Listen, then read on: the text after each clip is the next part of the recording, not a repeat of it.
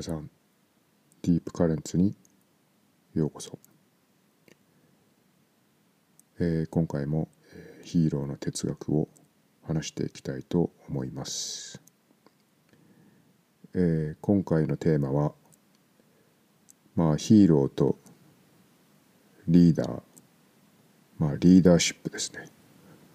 えーその関連についてあるいはまあ関係があるかについて話していきたいと思います。えーヒーローの哲学今回で5回目ですけどまあひょっとしたら今回で、えー終わりになるかもしれません。ちょっと、えー考えてみたいと思います。で今回まあなんでリーダーとヒーローっていうことで、えーテーマにしたかっていうとまあ割とこの2つっていうのは、えー重なってる部分があると思うんですよね。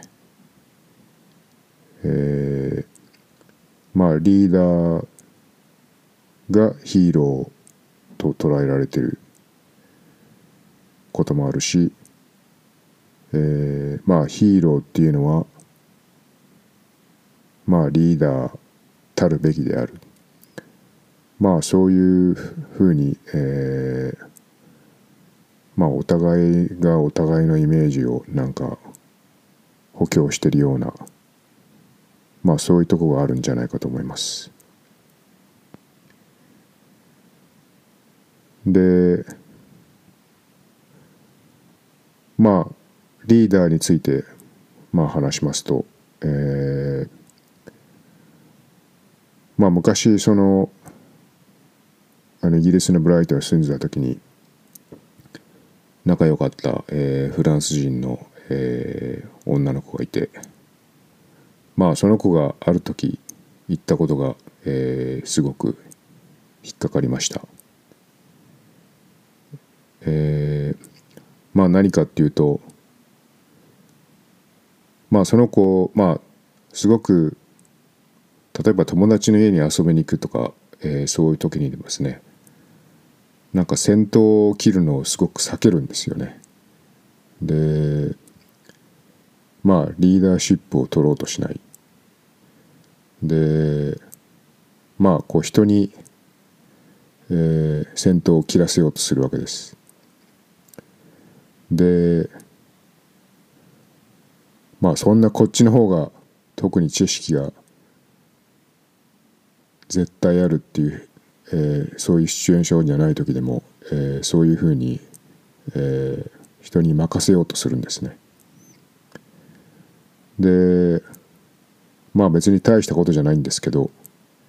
えーなんかあまりにもそれが続くので、えーある時、えーちょっと文句を言ったんですよね。あのお前もたまには、えーリーダーシップ取れよと。でまあそういうふうに言ったらですね、えー彼女の答えがまあリーダーもいればまあ従う人フォロワーもいるとフォロワーがいなければリーダーも存在しないんだとで私は、えーリーダーで。あ私はリーダーじゃなくて、えーフォロワーとして役割を演じますと。まあそういうふうに返されたんですね。でまあそれに対しては、えーその場で反応しましたけど、えーまあちょっとあんまりどう反応したか覚えてないんですけどまあみんながリーダーシップ取れればそれが一番いいんじゃないかみたいなそういうことを言ったような気がします。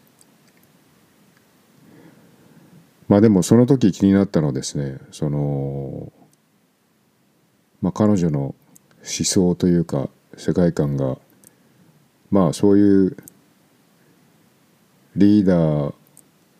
とまあそうじゃない人っていうふうにまあ人間が、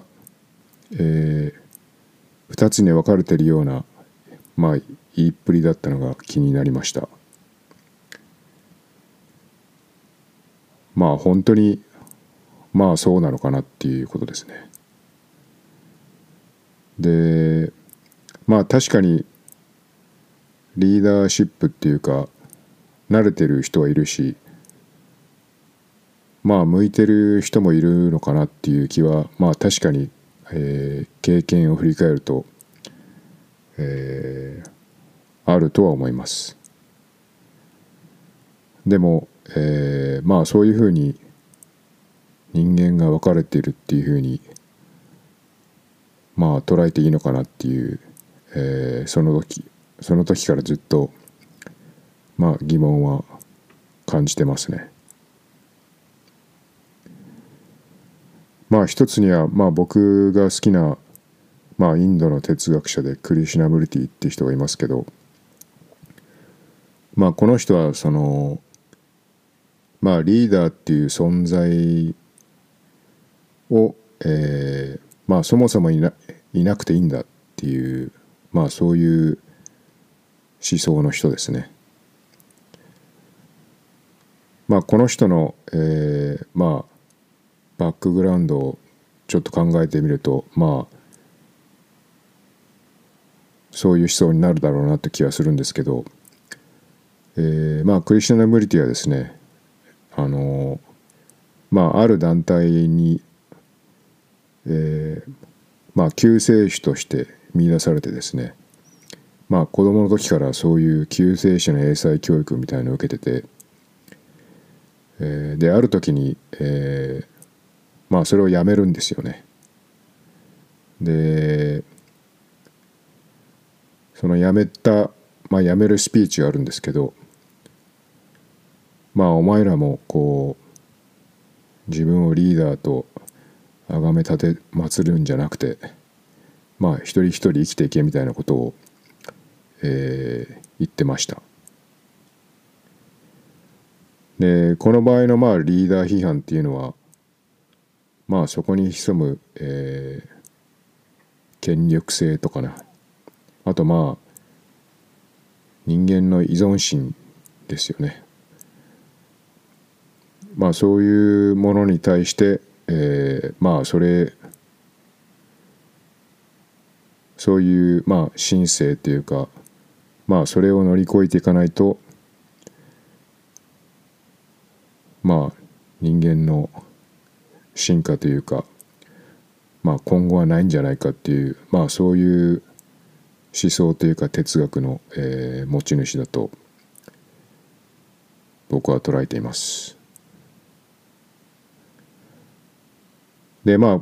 もともとクリシナムルティ読んでて、えー、まあだから今話したフランス人の友達の発想に、えー、ちょっと批判的だったんですけどもまあもう少しまあ実践的なことを考えると、えー、まあ組織とかグループとかあった場合、えー、まあ確かにリーダーが必要な時っていうのはあるあるんじゃないかなと思います。なので、えー、まあもう根本的にリーダーはいらないっていうとちょっと、えー、物事が進んでいかない時が、えー、まあ出てきちゃうってことですね。でまあそういう状況があること前提で、えー、まあそのフランス人の友達が言うこともまあ一つの生きる姿勢としてちょっと説得力を持ってしまうとこがあります。でまあずっと僕はこれについて考えてたんですけどまあある時、えー、まあこれはいいなっていうか、えー、ヒントになったのは、えー、まあスピーチの時にでもちょっと触れた、えー、まああの「マッドメン」というドラマの中のエピソードですね。で、まあ、このエピソードだと、まあ、主人公の広告マンの、ドン・ドレイパーという人がいてまあ彼彼と、まあ、ずっと一緒にやってきた女性のコピーライターがいるんですけどで、まあ、彼女がですね、まあ、大きな仕事を任されてまあちょっと、えー、アイデアに詰まるんですよね。でまあそれに対してまあドン・ドレイパーがそのアドバイスをするんですけどまあこの仕事のまあ内容のうちの一つは、えー、not, not knowing を生きるっていうことも含まれてるっていうふうに言ったんですね。まあ要するにあの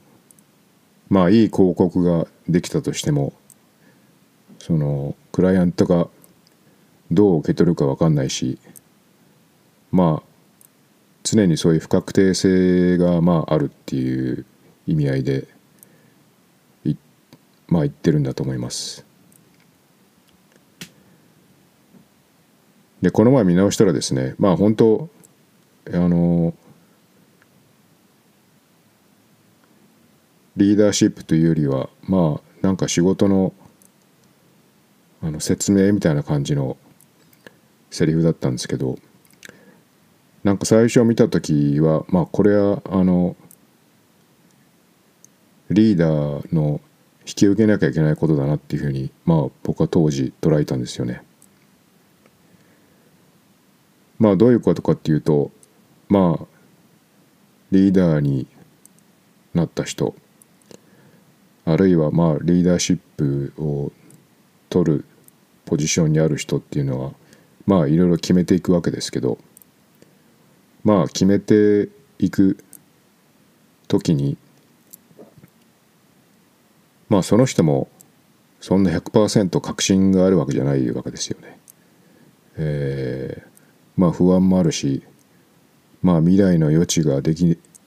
できない限りまあどうなるか分かんない。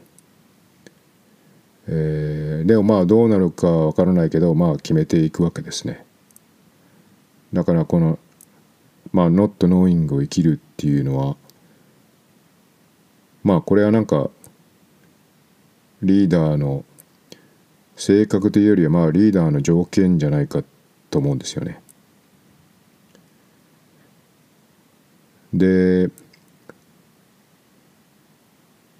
まあ、だからまあリーダーの仕事っていうのはまあいろいろリーダーシップ論っていうのはきっとまあ経営学でもありますけどまあリーダーの一つやることっていうのはまあその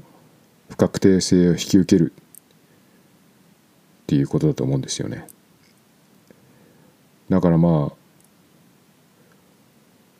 まあ適正まあ根本的には適正っていうことじゃなくてまあそれが本当に嫌な人もいるかもしれませんけどまあ単に、えー、その不確定性を引き受けるっていうことがまあそのリーダーシップにつきまとうことだっていうことですね。でもまあこれよく考えてみると、え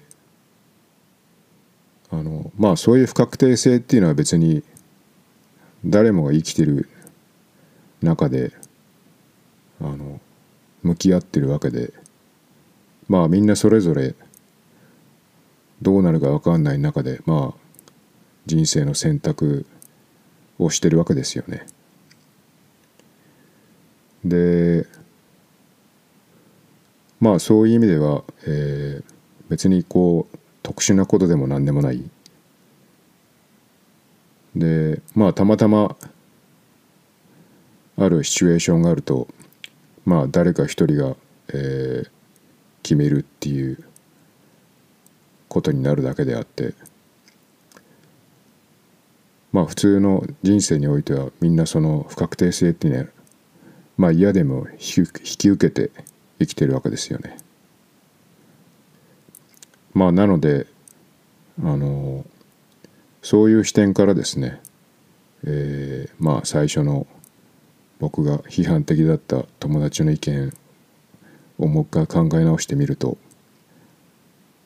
まあリーダーとまあそうじゃないフォロワーが2種類存在するんだっていうのは、えー、誰もが不確定性に向き合っているっていう視点化するとまあちょっとおかしいんじゃないかと思います。まあそういう意味でですねリーダーとかリーダーシップをなんかこういたずらに持ち上げてですねそこになんか、えー、ヒロイズムを見出すっていうのもまた違うんじゃないかと思います。でまあまとめじゃないですけどまああんまり評判が良くないことを言う時もありますけどまあ、僕はたまに糸井重里って結構いいこと言うなって思っていて、えー、確かこれはあの、えー、東日本大震災の後に彼が言ってたんですけどまあなんか自分の自分のリーダーは自分であるみたいなことを、えー、言ってたんですね。でまあこれはなんか事実そうであるっていうよりもまあそういうものとしていきましょうってっていうことだと思います。でまあまああの東日本大震災の後はまあ当然すごくその不確定性みたいなのがすごく、強調された時でまあその時の指針みたいなことで、えー、自分のリーダーは自分だよっていうふうに言ったんじゃないかと思います。でこれはまあ僕が今まで話してきたようなまあリーダーとかリーダーシップが取れる人を、えー、いたずらに持ち上げるまあそこに、えー、ヒロイズムを見出してしまうっていうことから、えー、まあ自由になれるような、えー、一つの指針になる言葉じゃないかと思っています。でまあたまに、えー、思い出したりする言葉ですね。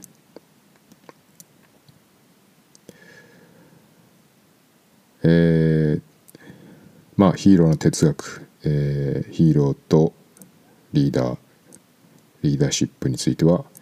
えー、これで終わりにしようと思います。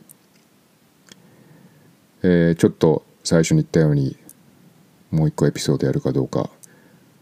ちょっと決めてませんけど、えー、もう一度やるようだったら引き続き、えー、まあやるとしたら次が最終回ですね、えー、ヒーローの哲学聞いてください。えー、ではまた次回のディープカーネツで。Peace out.